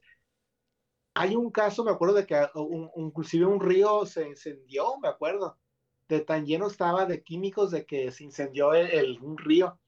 Y Japón en esa época de ese monstruo de contaminación, era ese periodo pues en la que Japón se dio cuenta, ok, está curada, está muy bien el desarrollo industrial, pero tampoco queremos eh, morirnos por comernos un pescado lleno de, de químicos, ¿no? Uh -huh. y, y, hay muchas de las películas de ese periodo que parecen como infantiles, también están hablando de la Guerra Fría y también el miedo que ellos tenían a, a también al comunismo, porque muchas de las películas de Godzilla de los 70 que son se consideran las más como ñoñas, pues, uh -huh. hay mucho de extraterrestres que se hacen pasar por humanos, mucho de una invasión oculta sí. que te está hablando de la Guerra Fría en realidad, se está hablando de ese miedo que ellos también tienen a la, a la, a la, a, a la voluntad de una nación externa o manipulándolos a ellos de maneras como furtivas, pues, escondidas. Sí. Entonces, entonces, no nada más es de los monstruos, nunca nada más es de los monstruos, a pesar de que uno cree que nace de los monstruos pegándose, no. Sí, ¿no? Algo que también sorprende es cómo las películas de, de Toho de Godzilla hicieron la transición de trajes, de humanos en trajes, a digitales y nadie dijo nada. ah, ok, bueno, ahora son desde Shin Gojira es digital, ok. En Japón, ok. O sea, no hubo outrage, no hubo foros de que you ruined my childhood. Ajá. O sea, digital y ya, o sea, ok, bueno, digital, está bien. Deme Godzilla, sí. Eh, más Godzilla. y eh, otra cosa que me gustó fue que a, a pesar de, de, toda la destrucción y el desmadre, la, la violencia no es, uh, no es gráfica, ¿no? O sea, sí hay, hay un body count, o sea, sí se mueren un montón, pero no, no es, no, no, no te muestran cosas así gráficas. Entonces po podría, podría llevar a mi abuelita a ver la, la, película y le va a gustar. Eso, eso se me hizo cool. Bueno, ¿Sí? aunque, du aunque dudo que le vaya a gustar a tu abuelita, ¿no? le va a gustar por el melodrama. Ándale. No, te puedo asegurar que sí le va a gustar por el, melo, por el melodrama. Sí. Es que algo que alguna vez investigué es de que, por ejemplo, yo veía muchas películas japonesas en los antes, ¿no? Mira, porque siempre hay un romance aquí, o sea, por, inapropiado, o sea, como que yo no entiendo. Pero me di, yo cuando investigué poquito, es que en el Japón de antes, la persona que manejaba el presupuesto de la familia era la, la, la, la ama de casa, era la madre. Entonces, cuando una ama de casa está viendo qué películas vamos a llevar a la familia a ver, uh -huh. pues que escoge las que tienen romance. Entonces, por eso las películas japonesas tenían así como romance, porque querían jalar que la ama de casa escogiera ver la película. Uh -huh. Entonces, esa película se basa también como un, como un, como un, como un regreso a, a ese periodo de Japón de los noventas, pues y ochentas, en la que siempre hay un romance ahí, pues querían que la ama de casa escogiera esa película para llevar, porque ese es el fin de semana del domingo para la familia, ¿no? Debe ir al cine, ¿no? Y por eso, por eso mismo, sé que esta película va a ser un éxito también en Latinoamérica. Sí, porque habla de, de la falta de compromiso, porque también un problema en la actualidad de sobre, se habla mucho de la falta de compromiso para el matrimonio. Y ahí la película de cierta manera te habla de que por qué podría haber esa falta de compromiso. Ese como miedo a no ser lo suficiente que es lo que está pasando ahorita, que mucha gente muy joven ahora no se está casando, no se quiere casar. No se casen. bueno, les pregunta si yo para qué me caso. No, pero, Pero hablando de eso también, la, la película es muy optimista. No, sí me, sí me llamó la atención que, que al final el plan que tienen para, para detener a Godzilla es, es un plan que hicieron pensando en que, en, en que no se perdieran vidas humanas, Mm. ¿verdad? Porque ya, ya se habían perdido muchas vidas. Y eso me llamó mucho, me llamó mucho la atención, ¿no? Que este plan está pensado así, para que ya no, no muera más gente con este plan, ¿no? Y, y la parte de que te digo de que se nota que se escribió, se escribió durante la pandemia es de alguien encerrado en la pandemia. Es que te das cuenta de la película, recuerden, de que el gobierno está ausente. Mm, Sí, sí, El gobierno está ausente, entonces es la obligación de los ciudadanos no esperar, ah, es que es que el gobierno es la obligación del gobierno ayudarnos, sí, sí. ¿no? ¿No? Si tú tienes, ustedes, la gente, los civiles tuvieron que ponerse las pilas para resolver el problema. Bueno, digo, también eso, eso también les, por eso les está haciendo un hit la película. Porque qué cosas en la actualidad sentimos que el gobierno perdió el control. Pues en muchas cosas. Guerrero se ha perdido el control, que no ha sabido resolver. O sea, no, pues, no, no resuelve, el gobierno no resuelve, como dicen, ¿no? Sí, esto- estos personajes, eh, estos ciudadanos eh, resuelven todo. Ya, ya ves que le, le están armando un, eh, un avión para, para la misión y el, el mecánico dice, aquí está la bomba que habías pedido. una bomba. Los ciudadanos consiguieron una bomba así fácilmente. que, que, que en ese detalle me da mucha curiosidad porque eh, el avión que, que sale parece como un avión de ciencia ficción, ¿no? Sí, De, de ese ¿no? Eh, Ese avión sí existió en realidad. Ese avión sí, sí lo hicieron, eh, sí entró en producción para prototipos ajá. en la, en la guerra. Wow. Es lo que me sorprendió a mí. Dije, bueno, ese avión, o sea, en realidad sí, lo- sí se había, o sea, con hélice atrás, como dicen, como avión canal, Ujú. el tipo que tiene las alas hacia atrás. Pero esos son recursos de que la gente con dinero y gente que se mueve los puede conseguir. Ujú. Que son las agrupaciones civiles, pues, Sí, de que a veces los gobiernos se, se, se inclinan, se arrodillan ante el dios de la burocracia, antes que la ciudadanía. Entonces, a veces sí, o sea, a veces los ciudadanos o sea, tenemos que ser proactivos, pues, porque si estamos esperando a que nos resuelvan, pues ahí nos vamos a quedar. sí. Ey, y quería preguntarles, después de ver eh, Godzilla Minus One, ¿cuál es su, su película de Godzilla favorita? De todos los tiempos. Sí, si pudieran escoger solo una. ah, solamente una, o sea, obviamente sin contar Minus One, porque es. Porque No, conta- contando. Contando Ah, minus, pues, minus one, sí. No, pues definitivamente es esa. O sea, ¿En serio lo pones? a- con- Ok. Sí, en primer lugar, y, y mu- o sea, es que, es que casi es empatada con la original. De hecho, eh, después de ver Minus One, volví a ver la original Ajá. y, y se, se sostiene, o sea, se sostiene. Y lo único que pensé al verla es de que eh, quizá esto va a sonar a una blasfemia, pero, pero que si se, si se le pudieran incluir efectos hechos por, por este director Ajá. a la original, sería perfecta. Y, y no, y no me refiero a, a sustituirlo al estilo de las Special Editions de Lucas, De Star sino Wars. tener, sino tener la opción. eh, como lo que hacen en Star Trek original, que, que si tú las ves en Blu-ray, tienes la opción de Ah, verla con, con efectos nuevos o con los originales. Ok, cool. Siento que sí, porque es tan buena esa película que creo que lo único que la arruina un poco, y sobre todo para las nuevas generaciones, Ujú. Es, es justamente eso, ¿no? Pues ahí el, el Godzilla que es como un muñequito, o sea, así los ojos acá desorbitados, así. Sí. Entonces, eh, es lo único, pero claro, eso también tiene su encanto, ¿no? Pero me imaginé qué tal, qué tal se vería esta película con efectos, pero así como los, los de Godzilla Minus One, y igual así en blanco y negro y todo, que siento que, que, que sería perfecta. Y pues sí, sería un empate esas dos, la original y Minus One. Sí. Para ti, Arturo. Es que yo soy entre el original, es que para mí las películas, o sea, siempre se da que Godzilla es como el, el contrincante, ¿no? Como, pero a mí me gusta mucho Shin Gojira, Shin Gojira. Shin Gojira y la original.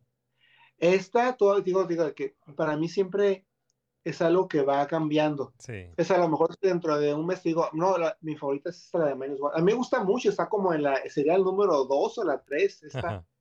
Pero a lo mejor te digo, a lo mejor yo me pregunto si digo es la 1, pero para mí las películas como las mejores cosas que de Godzilla es como el, como dicen, te comienza el malo, ¿no? Entonces, por ejemplo, es Shin Gojira, porque también me fascina mucho la plática, mucho el diálogo y como mucho de discusión, como mucha plática sobre, sobre valores y política, como esa película que, que está hablando sobre la burocracia, me gusta mucho. Sí. Pero eh, estarían como entre la original y Shin Gojira, pues. Y esta, digo, está como, está, está como evolucionando mi, mi opinión, pues. La estás procesando. Sí, a mí también me gusta mucho Shin Gojira. De hecho, quiero volverla a ver.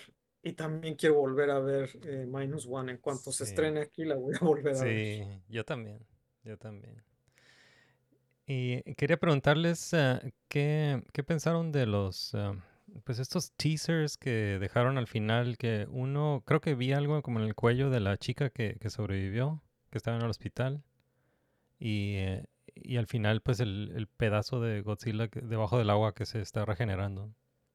Ah, pero esto es, eso es que eso, eso, es de cuando ya ves como, como las más de 30 películas de Godzilla, eso, es- eso es de cada rato, pues, o sea, me acuerdo de haber visto la película de, una de mis favoritas también, en la que también es malo, el, eh, en la que se llama, creo que es de 2002, es de los, los- de 2000, All Out Monster Attack, en la que Godzilla es malo y los buenos son King, eh, Ghidorah, eh, Baragon y.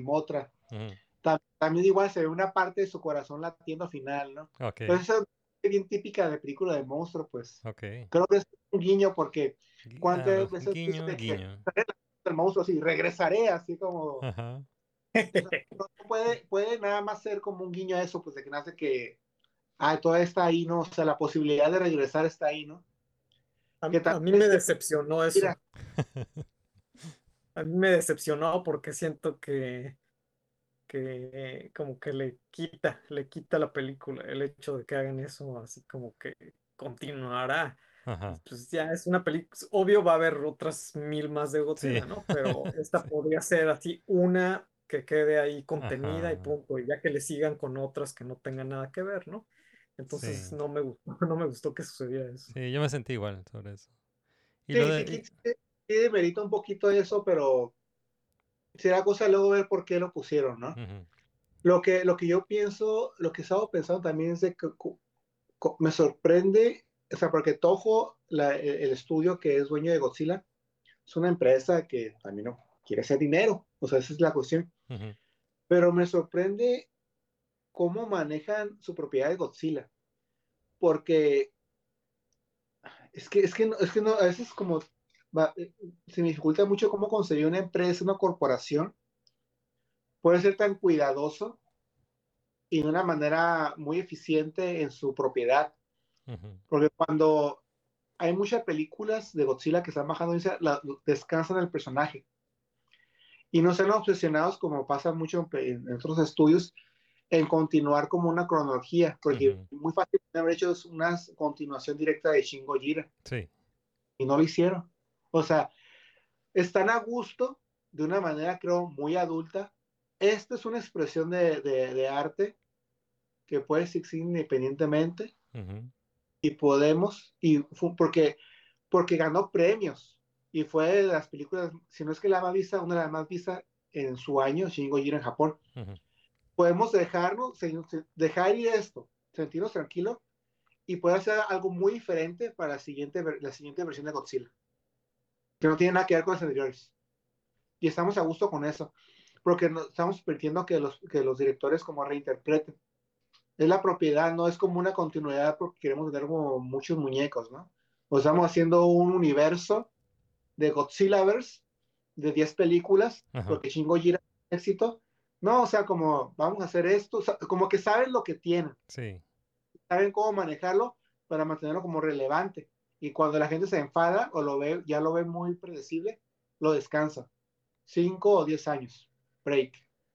Y después. Y Como además de que, de que Godzilla pues es- ya es una constante, o sea, siempre va a estar Go- Godzilla en Japón y siempre va a haber películas nuevas de Godzilla, entonces sí se pueden dar ese, ese lujo de, de hacer todas las interpretaciones posibles y lo mejor es que son buenas, ¿no? En este caso, por lo menos con Shin Gojira y ahora con Minus One, eh, que son muy buenas ambas. Sí. Bueno, pues eh, les quiero pedir ah, final thoughts de Godzilla Minus One. Pues excelente película, no se la pierdan. Tiene todo, melodrama, condición humana y monstruos gigantes destrozando todo. Sí, ¿Qué más pueden pedir? Y buenos efectos visuales, ¿no? Exacto, Wow. impresionantes. Que acá, de este lado, en Estados Unidos, eh, están, ah, están impresionados con el, lo que costó la película, ¿no? Creo que costó como 14 millones. Además, lo que se gastan aquí en catering, en cualquier Sí. este, película mala de Marvel o de ese Sí. tipo, ahí con eso hicieron todo Godzilla. Sí, no, no, no me No, yo- quiero, no me quiero imaginar la, la explotación laboral para, para, para mantener ese presupuesto, pero, pero sí es, es Es- impresionante, es impresionante que la, la calidad yo- de, de la película. Yo he escuchado de que eh, la proporción de resultado según el costo, o sea, simplemente se, se come a las películas de, de- de Disney en los últimos años, pues, Sí, de 15 millones a lo que, a lo que recibió, y, y lo recibió de una manera como con un trabajo de calidad, o sea, es sorprendente, ¿no?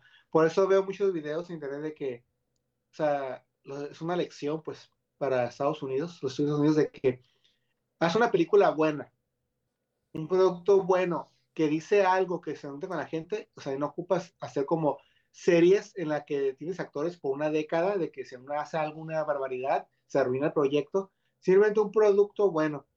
Y por ejemplo, yo estaba escuchando que 15 millones, y creo que por ahí dijo el director, 15 millones, ojalá me hubiera dado 15 millones, creo que es menos de 15 millones lo que costó la película. sí, Y ya re- creo que en, en unos, en dos fines de semana, en tres fines de semana, solo en Estados Unidos ya recuperó la inversión. Nada más en Estados Unidos.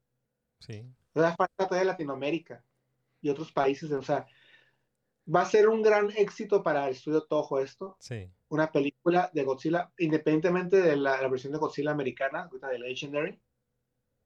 Y, y ves la, el precio, ves, o sea, no, no se ocupa mega presupuestos para hacer algo que la gente le gusta. sí, Es lo claro, que la de aquí. Claro. Y sobre todo la diferencia, en este caso, pues que el director es, fue, el- fue también responsable de los efectos. O sea, ahí se nota una gran Y diferencia. es el escritor, es el escritor. Sí, el escritor, director y O sea, efectos, ¿no? o sea que esta película contradice, me están diciendo que contradice lo que dijo el, el- el director de Disney, que no se ocupa más. Bob Iger. Ah, pinche No, Bob Iger. pues, sí, a- eh, o sea, y digo, la gran diferencia pues de, de- de las gringas que eh, los efectos son por encargo y que no tienen nada que ver con la narrativa y por eso siempre las secuencias de, de batallas y eso, sobre todo estoy hablando de las de superhéroes, Marvel y todo eso, o sea, salen horribles, o sea, que no tienen nada que ver y que es una animación malísima en, en CGI. En cambio, pues aquí lo estamos viendo con, con todo el, el amor del director, ¿no? Eh, todos los efectos. Sí. Y ya para terminar ya, por ejemplo, Así yo, tus cuando, ah, final thoughts, ah, Arturo. yo, yo para cuando, cuando vi el disparo radioactivo de, de, de Godzilla en, en la película de Shin Gojira, que prácticamente es como un disparo de ciencia ficción destructor, yo no creí que volviera a haber un disparo de, de energía que me asustara tanto como en Godzilla Minus One. Sí, que cuando libera energía está aterrador, la verdad. El resultado es, es horripilante. sí, sí. O sea, en realidad sientes, sientes horrible por la, por, por la población de, de ese lugar, pues de que Sí, es la, es la bomba otra vez, ¿no? te asusta.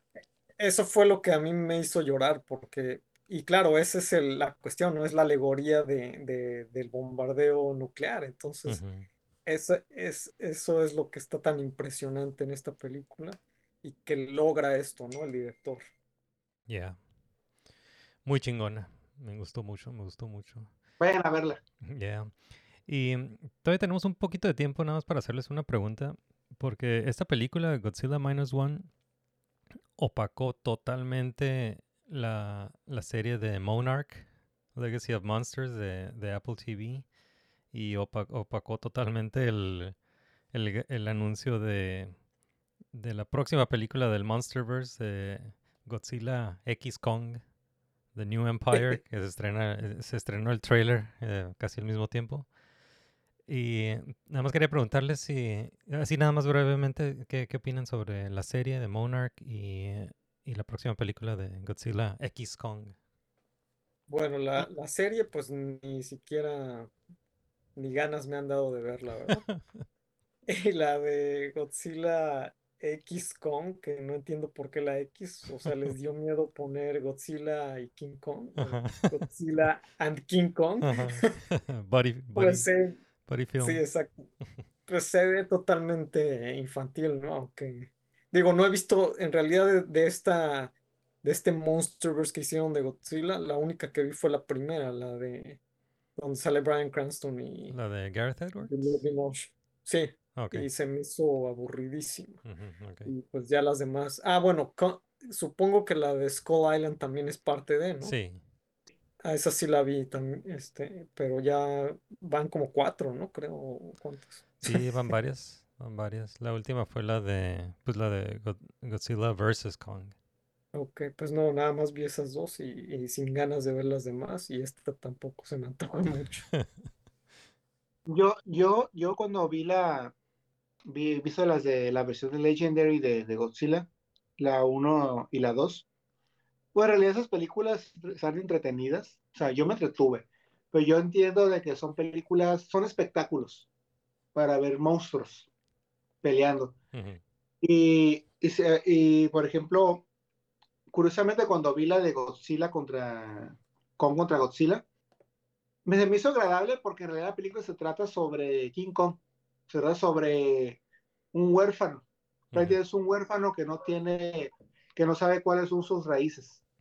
Ok. Ese tema pues de la película es sobre Kong y, eh, y ahí te muestra mucho lo floja que es una película, las películas de Legendary, lo potencialmente flojas que pueden ser las películas de, de, de kaijus, de monstruos, cuando no hay un relato de, un- de seres humanos interesante.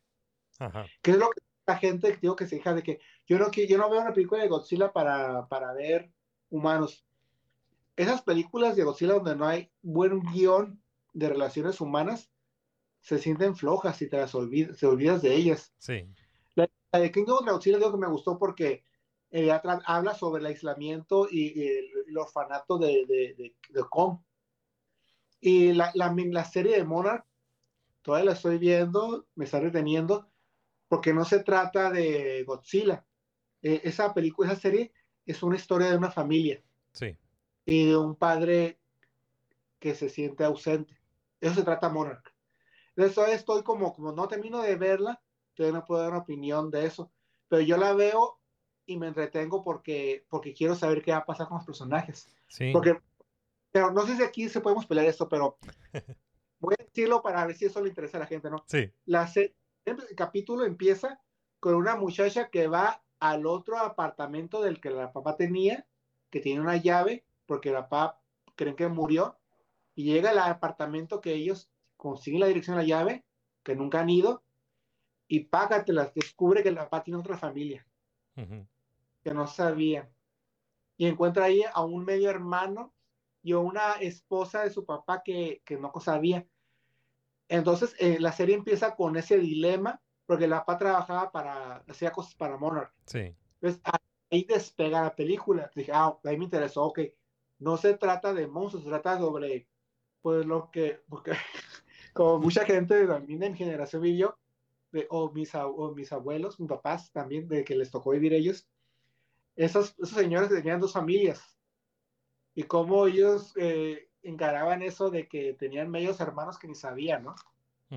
Entonces ahí, de ahí empieza, despega la película, estaba hablando de esas cosas, ¿no? De, sobre hermanos, sobre padres, sobre mentiras, sobre tratar de capturar el respeto del padre. Entonces estoy, todavía la estoy viendo y estoy como, hasta que la vea completa puedo tener una opinión, una opinión definida sobre la, sobre la serie. Sí, pero sí, sí está haciendo un mejor trabajo con, eh, con los personajes humanos que, que las Que las películas. oh, sí, sí, sí. Definitivamente, definitivamente. Una pregunta, esta, o sea, ¿sale Godzilla también ahí o qué? Eh, te- sale- tiene un cameo. tiene un cameo. Sí. En partes, pero se nota que el presupuesto lo usan para que aparezca un monstruo un minuto Ajá, o dos minutos por, por episodio. pero aún así yo me siento como intrigado porque quiero saber qué pasa con los personajes. Sí. O sea, por lo menos me mantiene como, quiero saber qué pasa con este canijo, ¿no? O sea, quiero saber qué pasa con esta muchacha, quiero saber qué, qué- qué están hablando de cosas.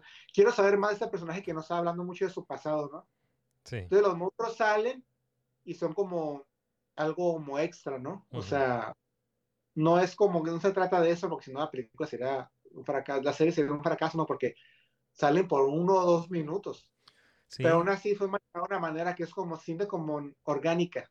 Sí, y está, está muy suave la, la manera como están narrando la historia en diferentes tiempos en la historia. Exactamente. Entonces eh, la, la narrativa está brincando en el tiempo. Y a veces de los brinca. 50 a- Ajá, a los, a los 2000, a la, a la década de 2010. ajá, entonces Los eh, 15, se, brin- eh, se brinca para atrás y luego se brinca para enfrente y luego se brinca todavía más atrás y luego enfrente otra vez, un poquito más atrás, enfrente. Y está muy interesante cómo están contando la, la historia y, y aprovechan esa, esa mecánica para, para contar también la historia de, de un personaje que lo interpreta Kurt Russell de viejo y, y Ah. Wyatt Russell, su hijo, de joven. Jo- de joven. Está, interesante.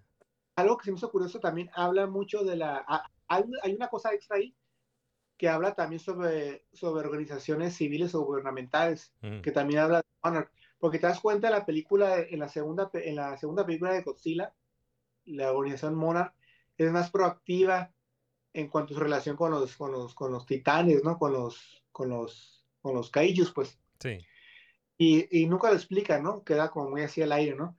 Pero en esta te explica cómo una organización empieza con buenas intenciones y luego se vuelve burocrática. Y cómo tienen que romper esa burocracia para hacerse una, una, o una, una organización que en realidad cumple objetivos para el bien común, ¿me explico? sí, Porque empieza como Monarch en los 50 con buena intención y estás viendo, los episodios estás viendo como, como poco empieza como a desviarse, a convertirse en otra cosa que no cumple la misión original de la organización ajá. y ves cómo la, en, los, en, el- en más, más en los 2015, 2000 así, cómo están dando los rebeldes a jalar la organización gubernamental a que en realidad cumpla su, su función burocrática de que es como eh, administrar esto para que menos gente sea lastimada, pues, Sí, o, o que muera, pues, proteger, proteger la ciudadanía. sí, está, está interesante. I dig it. I dig it. Me, me, me está gustando más que las películas del Monsterverse. De... No, a mí también, o sea, está más- está- está- está- como te digo, está diciendo más cosas. sí.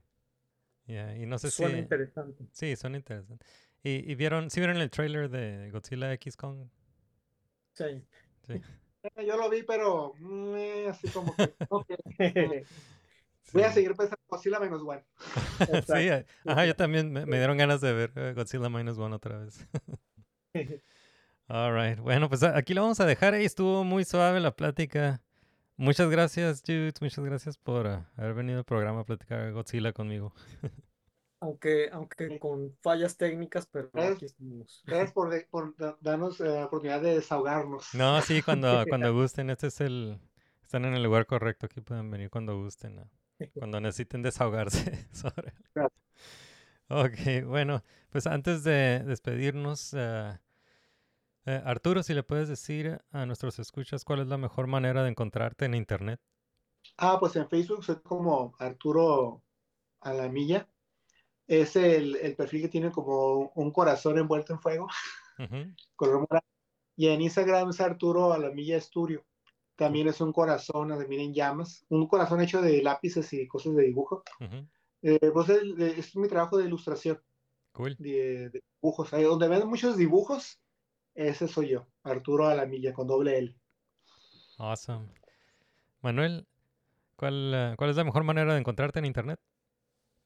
Eh, Facebook, Manuel R. Sarabia, eh, Sadaka Studio, Fearless Omni Hunters, Rainbow Warriors, todo en Facebook. Eh, el Sueños de Plata en Periódico Frontera, en impreso y en El Imparcial en, en línea. Y luego en MySpace, ¿cuál es? Y, y High Five. High five.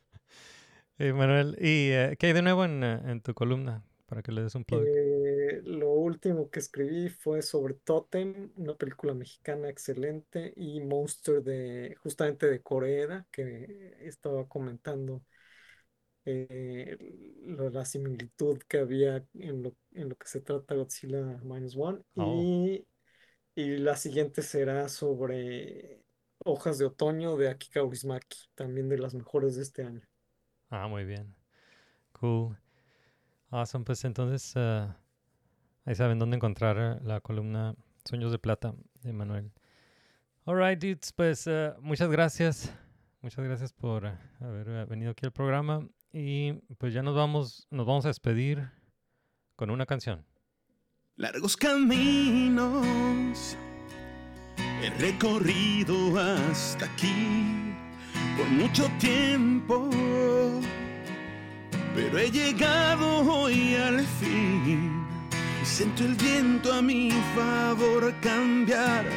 Vivo en libertad y ya nadie me va a detener, no ya nada me detendrá, pues tengo fe en el corazón, iré a donde Él me lleve, tengo fe para creer puedo hacerlo todo, tengo fuerza en el alma y sé que nada va a romperme, triunfará mi pasión, pues tengo fe, tengo fe en el corazón.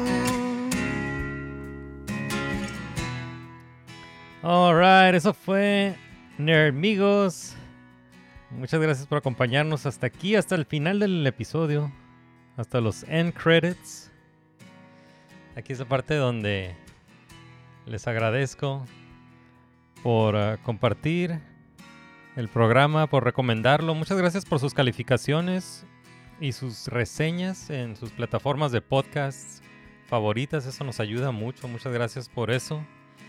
Y si necesitan más Nermigos en sus vidas, los invitamos a visitar nuestro sitio web en nermigos.com para todo lo relacionado con Nermigos, no nada más Nermigos el podcast, también Nermigos el webcomic. Y también van a encontrar ahí la tienda Nermigos. Ese es nuestro merch store. Nuestro merch store. y es la mejor manera que tenemos para, para apoyar lo que hacemos aquí en el podcast. Así que muchas gracias por eso. Y nos daría mucho gusto que nos envíen sus opiniones y comentarios sobre los temas que platicamos aquí en el, en el podcast. Envíenos un mensaje de voz y con gusto lo, lo compartimos aquí en el, en el programa. Nos pueden enviar un mensaje de voz a nuestro buzón de voz, lo encuentran en nermigos.com o nos pueden enviar un mensaje de voz por medios sociales. Estamos en Facebook, estamos en Twitter, la, la X, estamos en Instagram, tenemos un canal de YouTube, estamos en TikTok, también tenemos un grupo de Facebook que se llama Welcome to Nerdonia, ahí es donde com- compartimos todos los memes que nos robamos y platicamos sobre las noticias geek de la semana antes de, de grabar el programa. Y también estamos en Patreon. Si nos quieren apoyar en Patreon, estamos en patreon.com diagonal nermigos. Alright, pues eh, eso fue todo. Muchas gracias otra vez a nuestros invitados. Arturo Lamilla, Manuel Ríos Arabia, muchas gracias. Muchas gracias, Jude. Gracias por la invitación y pues ya sabes, aquí estamos. Igualmente. Alright, vámonos. Hasta la próxima. Yo soy Isma. Peace out, homies.